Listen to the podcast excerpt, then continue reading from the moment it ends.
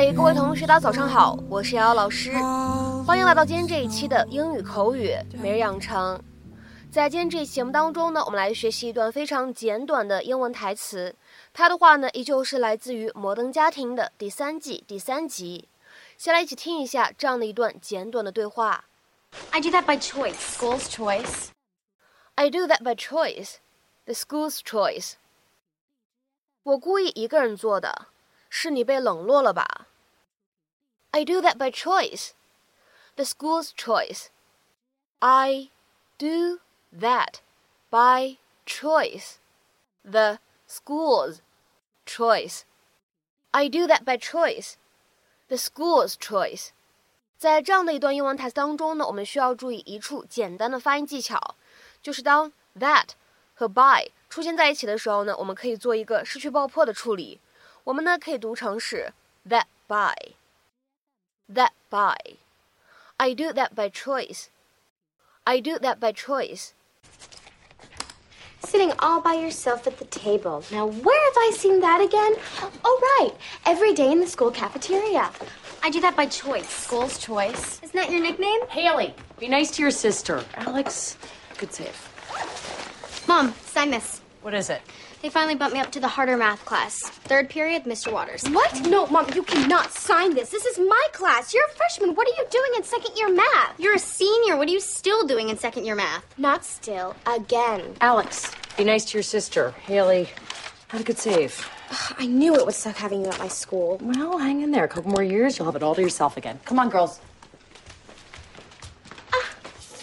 那么在今天节目当中呢，我们来学习的表达就是 by choice。首先呢，请各位同学先来看一下它的英文解释。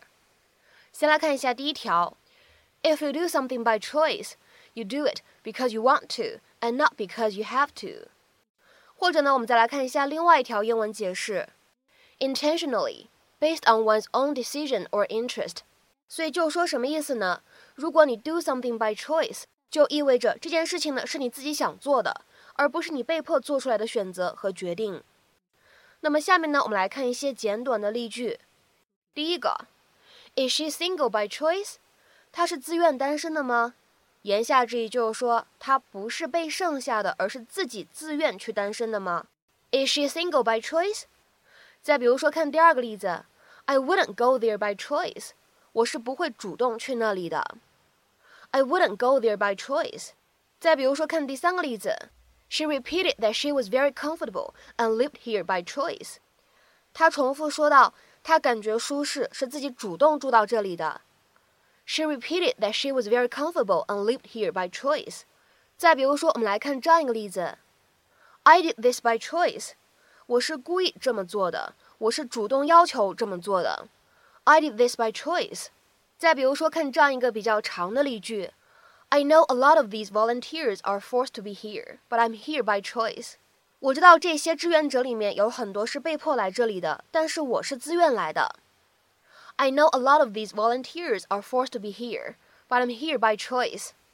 那么在很多情况下呢，by choice 这样一个短语呢，也可以换成是 out of choice 来进行同义替换。比如说下面呢，我们来看一个例句：No one forced them to do it; they did it by choice. 没有人逼他们那么做，他们是主动那么做的。那么第二个句子呢，我们也可以说成是 They acted out of choice. They acted out of choice 是一样的意思，可以进行同义替换表达。那么在今天节目的末尾呢，请各位同学尝试翻译下面这样一个句子，并留言在文章的留言区。I didn't go to this college by choice. It was the closest one to my home.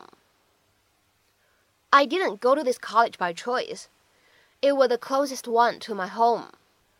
那么这样一段话应该如何理解和翻译呢？